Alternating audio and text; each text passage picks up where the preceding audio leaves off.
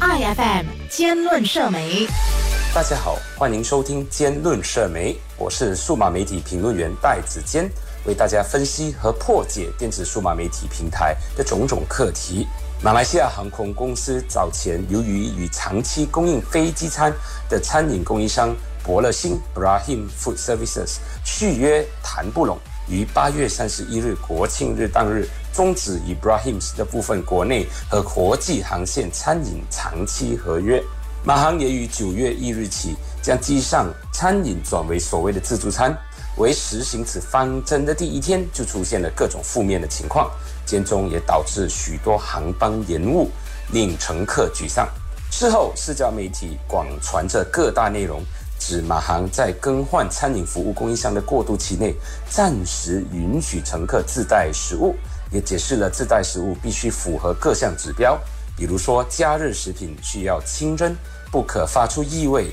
和含液量不可以超标等等。马航过后也否认此事，防止有关媒体错误报道。马航母公司大马航空集团 （MAG） 承诺，本月第三个星期起将恢复所有航班的热食及饮料供应。马航也表示，目前在实行着大马空集团餐饮 MCAT 运作，并在吉隆坡国际机场 KLIA 空侧设立了一个临时配送中心。并解释这是一项所谓的短期行动，其目的是为了解决马航过渡到新的餐饮服务供应商时，同时也在等待着二十台新餐饮用升降机的交付。马航和 Brahims 合约谈不顺利的原因呢，则归咎于马航要求在新的合约里增加了新条款，而这个条款则是让马航拥有任何理由终止协议的企业权。这个条款直接导致了有关谈判破裂而失效，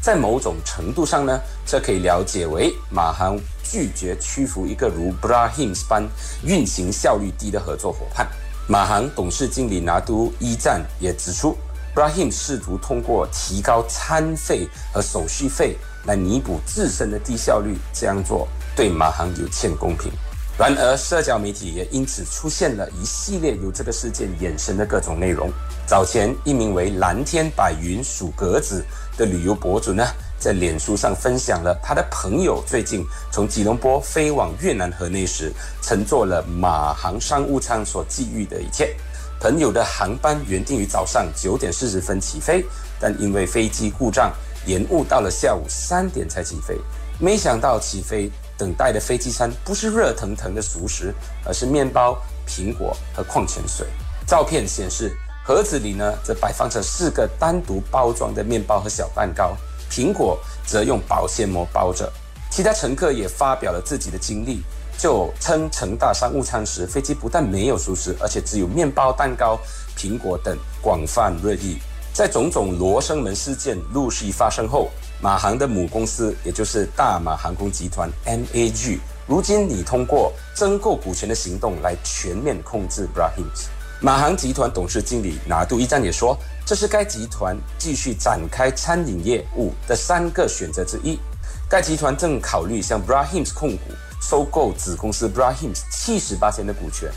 Brahims 控股及大马航空集团已委托大马德勒。对 Brahims 进行估值，预计在两周内完成。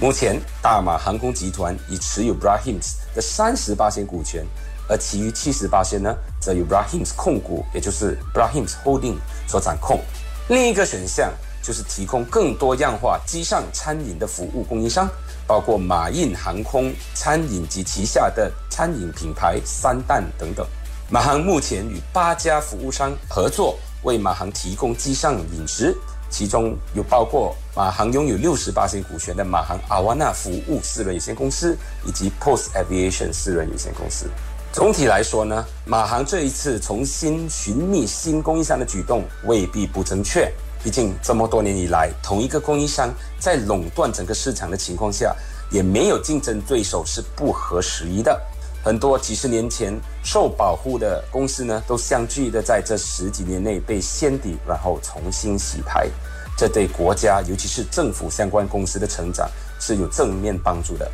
然而，我想引用经济学家 Camilo Fertillo 的说法，他解释，如果马航早就执意要停止与 Brahim 合作的话，那么应该事先提前准备过渡期时的餐饮服务啊，而不是让现在的状况发生。这种损害马航声誉的做法，严重伤害了整个马航商务规划，可能需要更多的资源来确保恢复呢。